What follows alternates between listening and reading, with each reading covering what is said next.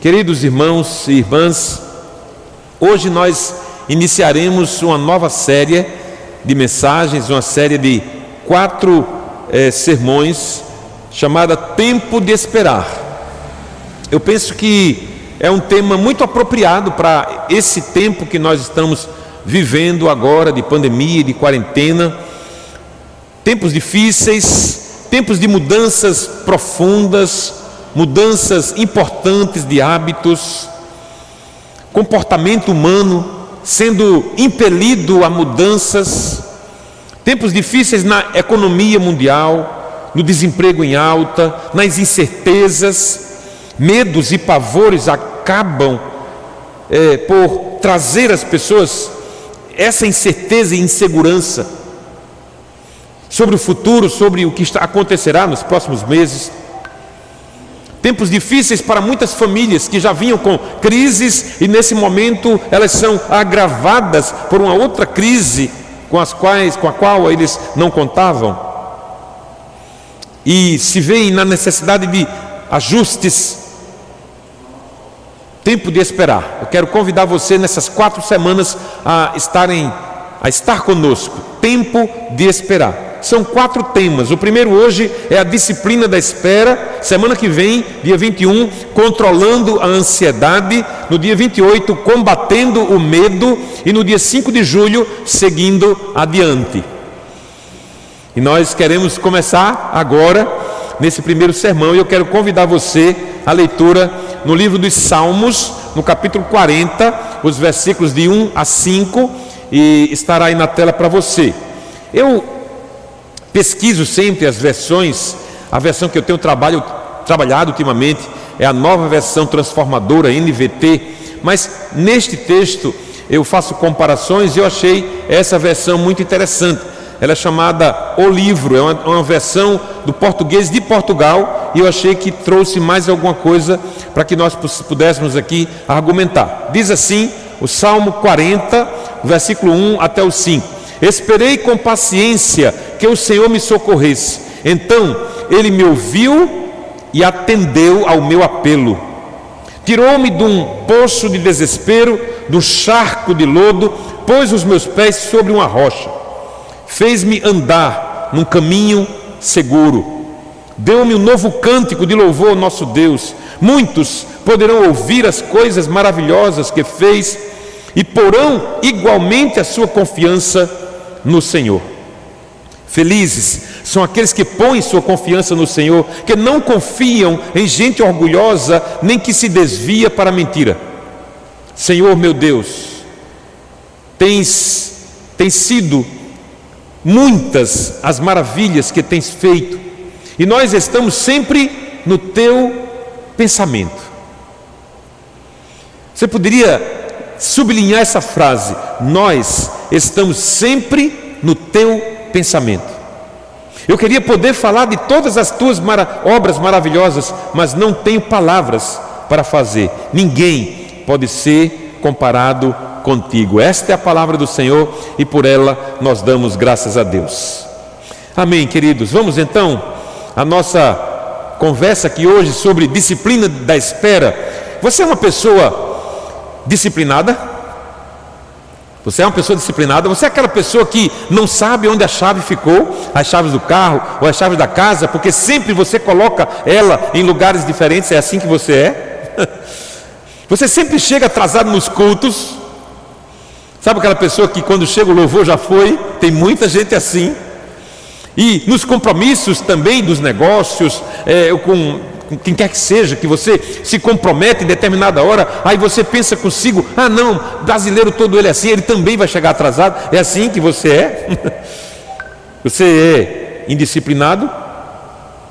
A espera não é algo com o qual a maioria das pessoas tem facilidade de lidar.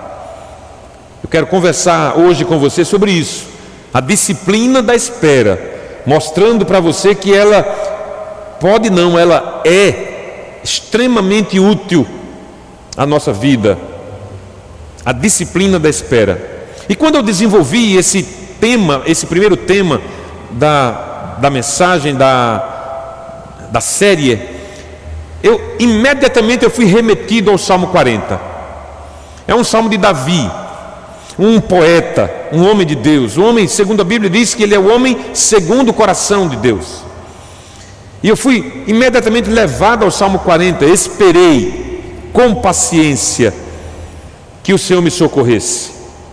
A maioria das pessoas tem muita dificuldade de lidar com a espera. A palavra hebraica usada aqui para essa frase de Davi, esperei com paciência, ela é uma palavra que denota expectativa.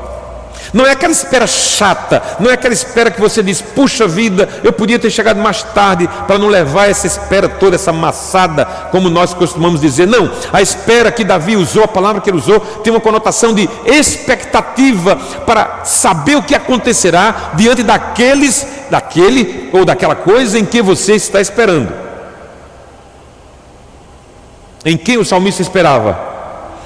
O texto diz: Esperei com paciência pelo Senhor, ou esperei com paciência que o Senhor me socorresse. Então, qual era a expectativa do salmista em relação àquilo que ele desejava que acontecesse? Isso faz toda a diferença. Fez na vida de Davi, faz na minha e pode fazer na sua. Esperar em quem? Esperar no Senhor. Vamos lá então. Quero chamá-lo a investir nisso, investir tempo agora em aprender a ter disciplina na espera. Vamos lá, eu aprendo a esperar quando apelo para aquele que tem o tempo em suas mãos. E a grande questão é assim: para quem você apela? E talvez essa palavra foi o que tenha mais me chamado a atenção para eu optar por essa versão da Bíblia. Essa palavra apelar porque ela tem uma conotação de, de muito mais do que pedir ou chamar. Apelo tem alguma coisa a mais, eu quero tratar isso com você. Esperar tem a ver com tempo. Tempo, esperar tem a ver com o meu tempo, meu tempo é precioso. Todos nós temos 24 horas no, no dia. E quanto tempo eu posso despender para determinadas tarefas, pequenas tarefas ou grandes tarefas? Quanto tempo eu tenho para fazer determinadas coisas? Quem é o Senhor do tempo? É, é uma boa pergunta. Quem é o Senhor do tempo? O tempo foi criado, o tempo foi dado para o ser humano. Não existia tempo. E o tempo acontece quando Deus cria todas as coisas.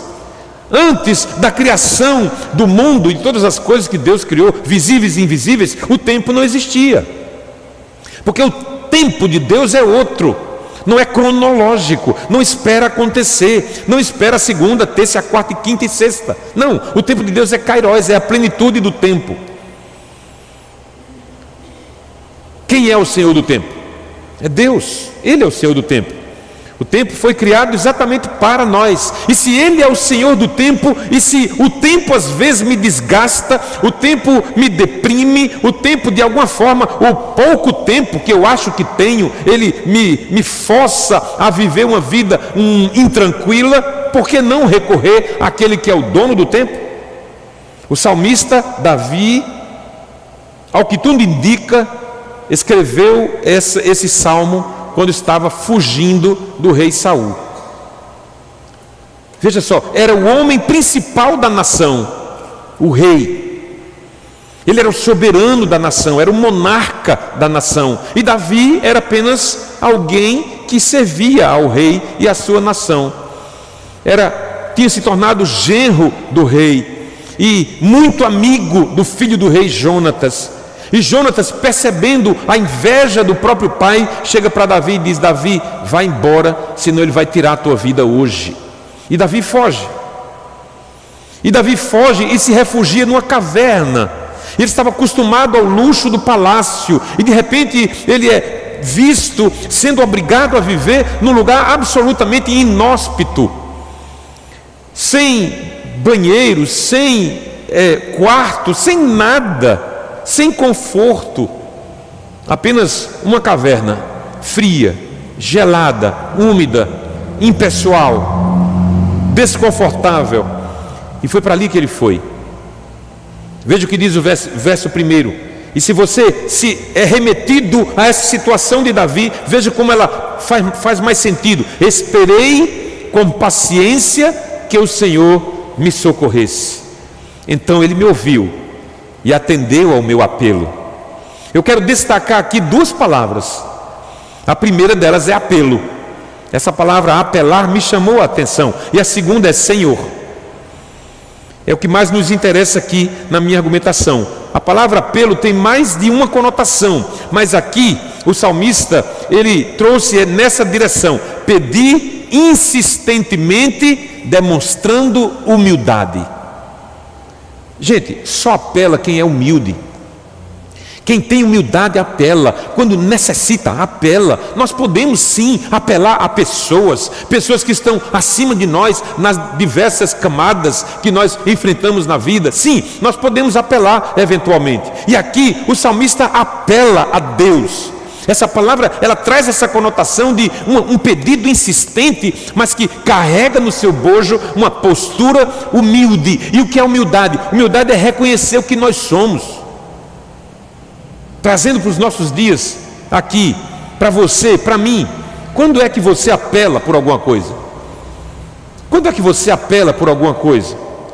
Quando a situação exige, quando a situação aperta, você não vive apelando por qualquer coisa, porque esse apelo é uma situação muito mais delicada, mais forte, mais densa, mais grave, e pela gravidade da situação você apela.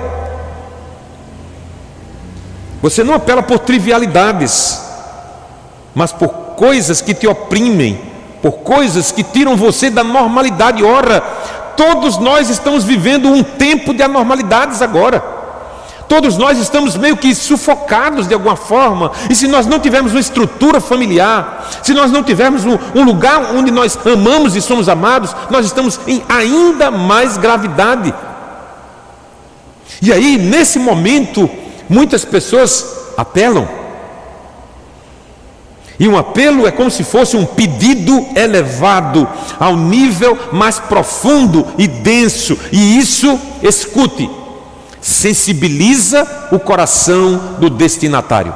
Quando você apela, quando você se mostra humilde, quando você é insistente, você sensibiliza o coração do destinatário do seu apelo. Ora, o destinatário de Davi era nada mais, nada menos do que o próprio Deus. E o que é que ele diz no versículo 1? Ele ouviu o meu apelo. Então deixa eu te dizer, Deus está ouvindo o seu apelo. Se você vive alguma situação difícil, se você não aguenta mais essa situação que nós todos vivemos, Deus está ouvindo o seu apelo, Deus está ouvindo o nosso apelo, porque Ele é um Deus que não está com os ouvidos agravados para que não possa ouvir, e nem está com as mãos encolhidas para que não possa abençoar, diz a sua palavra, e eu creio firmemente nisso. Você sabe, eu não sei se você sabe, mas Davi era tido como homem segundo o coração de Deus. Não sei se você sabe dessa informação, a Bíblia diz isso. E sabe por que isso acontecia? Sabe por que ele foi tido como homem segundo o coração? Foi Deus que falou isso. Eu tenho achado, disse isso para Samuel: Samuel, eu tenho achado um homem segundo o meu coração. Que honra receber essa palavra do próprio Deus. Samuel, eu tenho achado um jovem, um homem segundo o meu coração. Sabe por quê, gente? Porque Davi era um homem de coração quebrantado, Davi era um homem de coração maleável, Davi era um homem de coração flexível. Sabe por que nós vivemos mal em muitas ocasiões? Pela nossa intransigência e pela nossa inflexibilidade, porque nós é, definimos que tem que ser assim, e quando a coisa acontece de uma forma diferente, nós não aceitamos, e a nossa inflexibilidade faz com que nós soframos. Essa exigência da perfeição do outro essa exigência que sai tudo do seu jeito. Você não é inflexível, você não é maleável, você não é quebrantado e você nunca será chamado, agindo assim, um homem ou uma mulher segundo o coração de Deus. Apelar para Davi não era problema nenhum, não era problema nenhum, por causa dessa característica que ele carregava de ser alguém quebrantado. Sabe, meus irmãos, muitos não avançam em um relacionamento com Deus devido ao orgulho que carregam. Apenas isso. Orgulho é aquele sentimento que você tem que de uma de uma definição, de um conceito que você tem acerca de você que ninguém mais tem. Ninguém mais pensa em você como você pensa. Então você se enche daquilo e por conta daquilo você não negocia. Você não se torna maleável, você não se torna inflexível e você sofre com isso. Porque você precisa a todo custo manter aquela posição. Eu sou assim, eu nasci assim, sabe a síndrome de, de, de Gabriela Cravo Canela? Eu nasci assim, você sempre assim, você vai morrer assim, mas nada vai mudar para você. E aí que eu entro com a segunda palavra que eu destaco nesse versículo e que pode lhe ajudar. É a palavra Senhor.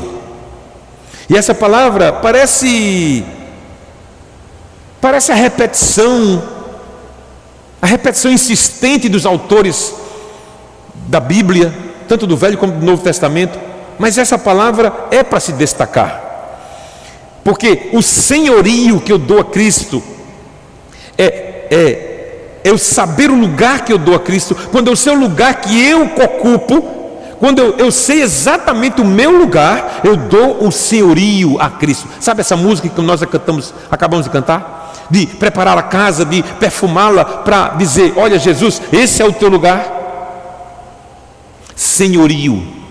Você precisa dar o senhorio da sua vida a Jesus. Quando você der o senhorio da sua vida a Jesus, certamente você se tornará mais maleável, certamente você será mais flexível e certamente você se tornará alguém quebrantado, de quem Deus poderá dizer: essa pessoa é alguém segundo o meu coração. Você pode dizer amém? Aí onde você está? Então eu aprendo a esperar quando eu apelo para aquele que tem o tempo em suas mãos. Mas também eu aprendo a esperar quando resultados, os resultados dessa disciplina surgem. E eles surgem. E eles surgirão quando você decidir pela mudança. Resultado fala de avanço. Resultado é aquele que todo vendedor quer ver, é aquilo que todo chefe de departamento quer ver. Resultado do trabalho, produção produção positiva, que dê resultado. Alguém diz assim: não, fulano se paga, o salário dele ele é pago com o trabalho dele, pronto, é resultado. Fala de avanço, fala de dificuldades vencidas, fala de experiências. Escute, no no que concerne a vida espiritual, cada um de nós tem a sua própria experiência com Deus. Não se fie na experiência dos outros, apenas tenha elas como referencial para ter a certeza de que Deus pode gerar experiências na sua vida. Davi não cabia na armadura de Saul, porque ele era muito franzino para a armadura de um homem valente de guerra como seu rei. Queridos, as experiências não são tudo. Não. E nem podemos conduzir as nossas vidas pela experiência. No entanto, é perceptível que elas também trazem lições importantes. Esperar em Deus parecia ser uma experiência na espiritualidade de Davi. Davi esperou muitas vezes, em muitas ocasiões. Davi, inclusive, esperou quando foi quando o seu trono foi tirado do próprio filho. O próprio filho Absalão usurpou o trono dele e ele teve que esperar o momento certo para voltar. E ele disse aos seus soldados, aos seus comandantes: Não toquem no menino. é incrível isso. Não toquem no meu menino. Mas ele esperou a hora certa. Então, era um homem que desenvolvia, que tinha a, a disciplina da espera. Por isso, ele foi alguém bem sucedido. E o autor Lucas, no livro de Atos dos Apóstolos, ele diz: Davi serviu a sua geração e foi sepultado. Ah, que coisa tremenda! Nós servimos a nossa geração. Já dizia minha mãe: quem tem pressa, come cru. O problema é que nós temos vivido num mundo que tem muita pressa, tudo é muito veloz tudo está acontecendo numa velocidade louca. Nós odiamos filas, odiamos internet lenta, odiamos a demora dos correios em entregar uma compra que nós fizemos e já está em 12 dias. Lives que travam. Porque somos a geração que cada mais se condiciona a não aceitar o tempo de espera. Não queremos isso. Tempo é ouro, diz o ditado, mas os resultados na vida daqueles que aprendem a esperar falam por si. Veja o que diz Davi no verso 2 e 3, nos versos 2 e 3: Tirou-me, isso é o resultado. Tirou-me, quem foi que tirou Davi? Deus, tirou-me de um poço de desespero, de um charco de lodo, pôs os meus pés sobre uma rocha, fez-me andar em caminho seguro deu-me um cântico novo de louvor ao nosso Deus. Esses são os resultados. Mas quem não quer tê-los? Quem não quer para si esses resultados? Ou seja, vale a pena esperar. Sim, vale a pena esperar. Vale a pena investir no teu casamento, vale a pena investir nos teus filhos, na tua relação com ele, sem exigir deles perfeição, porque não há perfeição sobre este mundo. Vale a pena segurar uma palavra ofensiva que você estava louco para soltar. Vale a pena segurar. Vale a pena não fechar um negócio no primeiro momento. A disciplina da espera passa pelo reconhecimento de que os resultados efetivamente virão de Deus, porque Deus nunca falha. Por fim, eu aprendo a esperar quando compreendo o que é felicidade. O que é felicidade? Há conceitos e conceitos acerca da felicidade. O que é felicidade? Acompanhe meu raciocínio. Eu, se eu descobrir a quem devo apelar, se eu descobrir e percebi os, que os resultados bem diferentes dos de antes começaram a surgir na minha vida, porque a disciplina da espera começou a acontecer nos meus processos, eu posso deduzir que a desejada felicidade que todos almejam chegará também para mim. E assim é preciso entender algo aqui, e o verso 4 nos ajudará. Veja, verso 4: Felizes são aqueles que põem a sua confiança no Senhor, que não confiam em gente orgulhosa, nem que se desvia para a mentira. Aparece aqui uma contraposição que deve nos chamar a atenção. Davi coloca como contrárias à felicidade duas coisas. São essas contraposições. A primeira, confiar em gente orgulhosa, e a segunda, viver na ilusão da mentira. Há versões da Bíblia que diz: não confie nas nos deuses falsos. Porque a mentira muitas vezes para algumas pessoas é, uma, é um deus falso por quem as pessoas guiam a sua vida, porque, veja, deuses falsos fala de idolatria, idolatria é tudo aquilo que a gente coloca acima de Deus, e às vezes você vive na ilusão de uma mentira que não leva você a lugar nenhum, porque é contraditório confiar em Deus e ao mesmo tempo em pessoas orgulhosas, porque o orgulhoso, o orgulhoso não considera Deus, e o ser humano tanto influencia como é influenciado. Então, se nós somos seres influenciáveis, escute isso, é preciso ser seletivo. Se eu sou um ser que eu posso ser influenciado, eu preciso selecionar os meus amigos, eu preciso selecionar as pessoas com as quais eu passo mais tempo. Já dizem por aí que sim, nós somos a média das cinco pessoas com as quais nós mais convivemos. Então, procura gente boa para conviver, procura gente de Deus para conviver, procura gente que ama a Deus para conviver, procura gente que conhece a palavra para conviver, procura gente que tem testemunho de vida para conviver, e você se parecerá com ela. Seja seletivo. O apóstolo Paulo disse certa vez: Sejam meus imitadores, assim como eu sou de Cristo. Se fosse possível, porque conjecturar pode, se fosse possível, que episódio bíblico envolvendo Paulo você gostaria de estar? Eu pensei alguns aqui, disse, puxa, como eu gostaria de estar naquele momento. Paulo orando na casa de Simão, Enquanto é, Ananias recebia uma visão de Deus, dizendo a, a, a Ananias, Ananias, vai lá na casa de Simão e vai orar para um rapaz lá chamado Saulo, e Saulo estava ali orando, eu fico imaginando Saulo de joelhos, orando a Deus, cego, há três dias, sem enxergar nada, sem comer, pensando na visão que ele tinha tido no caminho de Damasco. Eu queria estar ali naquele momento, queria ser, estar na brecha da fechadura para olhar Paulo orando naquele momento. Eita, coisa maravilhosa! Como seria, ou como terá sido aquele momento? Ou na prisão em Roma, escrevendo a carta aos Filipenses, 19 vezes falando a palavra alegria como é que é isso? Como é que você está preso e falando em alegria? Como é que é isso? Eu queria estar ali de alguma forma, ser um mosquito, para ver Paulo agindo em Roma, preso. Talvez se fosse uma pessoa comum, estivesse dizendo: Meu Deus, o que, é que eu estou fazendo aqui? Por que o Senhor permitiu isso?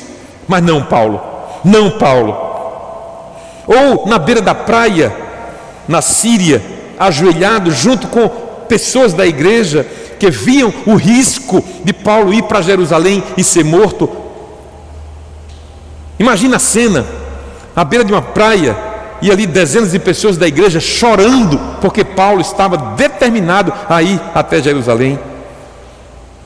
Que episódio você gostaria de estar? Ora, se eu posso até nas conjecturas escolher um episódio para participar da vida de alguém, por que não devo escolher as minhas amizades? Uma vez que eu sou um ser influenciável.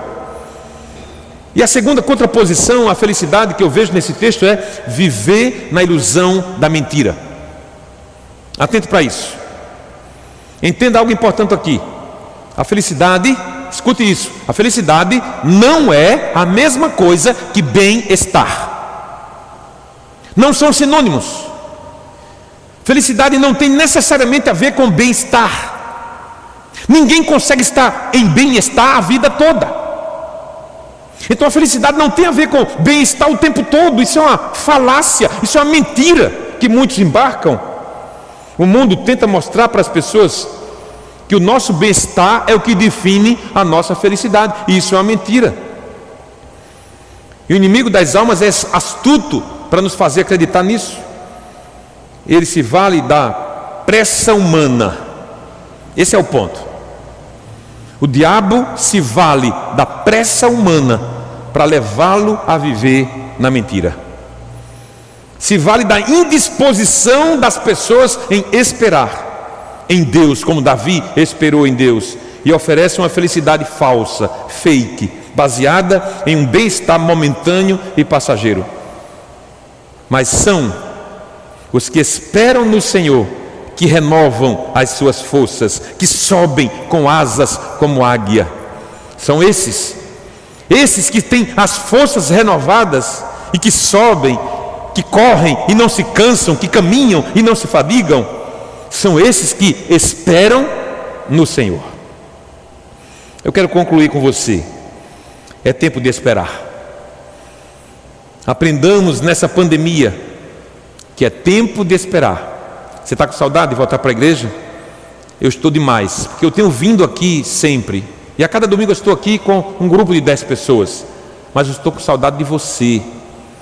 Eu estou com saudade de abraçar você, de ver você, de beijar você, como pastor de ovelhas que sou. Mas eu tenho que disciplinar a minha espera. Veja essa maravilha aqui do versículo 5. Senhor meu Deus, essa é a oração que Davi faz ali para terminar o salmo: Senhor meu Deus, tem sido muitas as maravilhas que tens feito, e nós estamos sempre no teu pensamento. Jesus, você você conceber para si mesmo que você está sempre no pensamento de Deus é algo impagável. Eu estou sempre no pensamento de Deus. Você vai para essa semana agora que, que, que começou hoje, que amanhã tem trabalho, amanhã começa a estar abrindo. Então você esperou tanto tempo, você foi disciplinado ou não, e amanhã você vai voltar. Vá com uma certeza: você está nos pensamentos de Deus. Você quer algo melhor do que isso? Eu ocupo o pensamento de Deus. Deus me ama tal ponto de que, não obstante todos os compromissos e, e, pressões, vamos dizer assim, que ele tem, ele ainda tem tempo para ocupar o pensamento dele comigo. Então deixa eu te perguntar: apertou? Você está sufocado?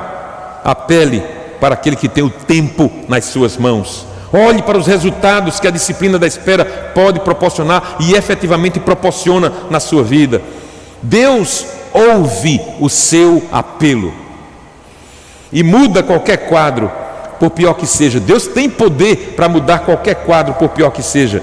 Ele tem poder para tirar você do atoleiro e colocar os seus pés na rocha e de bônus te dará um cântico novo na tua boca, e você sairá louvando a Deus, exaltando a Deus pela beleza da sua santidade, porque conhecer quem Ele é, por ser maleável, por ser flexível e entender que o tempo não é seu, não lhe pertence, não cabe a você, é, não compete a você decidir o tempo, mas Deus, o Deus da sua vida, o Deus que ocupa o seu pensamento com você, Ele está trabalhando, e quando Deus trabalha, ninguém pode impedir, quando Deus abre, ninguém pode pode fechar, quando Deus fecha, ninguém pode abrir. Creia, confie nesse Deus. Aleluia. Você quer? Se você quer, pode acontecer hoje, pode acontecer agora. Eu quero convidar você a orar comigo. Uma oração que eu escrevi aqui para você acompanhar comigo, talvez você repetir aí na sua casa. E eu quero muito, se você não é da família Ressurreição, depois você pode entrar lá no Instagram, ou você pode entrar no chat aí do nosso YouTube e deixar uma mensagem. Eu quero o contato do pastor, eu quero conversar com ele, porque eu fiz essa oração junto com ele e eu quero atender esse chamado. Eu quero me tornar flexível, eu quero me tornar maleável, eu quero entregar e apelar a Deus, ao Deus que toma conta, que domina o tempo, porque eu quero disciplinar o meu tempo, porque eu quero viver os resultados que Deus tem para aqueles que conseguem assim fazer. Ore comigo. Senhor Jesus, não suporto mais esperar por coisas que nunca acontecerão aos meus olhos. Me sinto sufocado, sem saída, sem futuro. Por favor, me perdoe e me tire desse lamaçal. Preciso de um lugar sólido para pisar, e sei que esse lugar é Cristo, a pedra de esquina, a rocha eterna. Por favor, aceite-me agora, em nome de Jesus. Amém. Pai, eu te peço que essa oração tenha sido efetivamente feita por algumas pessoas e que essas pessoas possam ter a coragem de nos procurar e possam ter a coragem de, a partir de agora, dizer: Eu vou lutar para disciplinar o meu tempo, para viver os resultados que Deus tem para mim. Pai, eu te peço que o Senhor abençoe o teu povo, em nome de Jesus. Que essa palavra, que eu sei que nunca volta vazia, ela possa abençoar todas as vidas que acompanharam essa reflexão nesta noite. Recebe a minha gratidão, Senhor, porque o Senhor tem ajudado muitos a viverem assim, como Davi, apelando para a pessoa certa, disciplinando a própria espera e assim colhendo os resultados. Eu te oro em nome e por amor de Jesus. Amém. Amém. Que Deus abençoe cada um de vocês.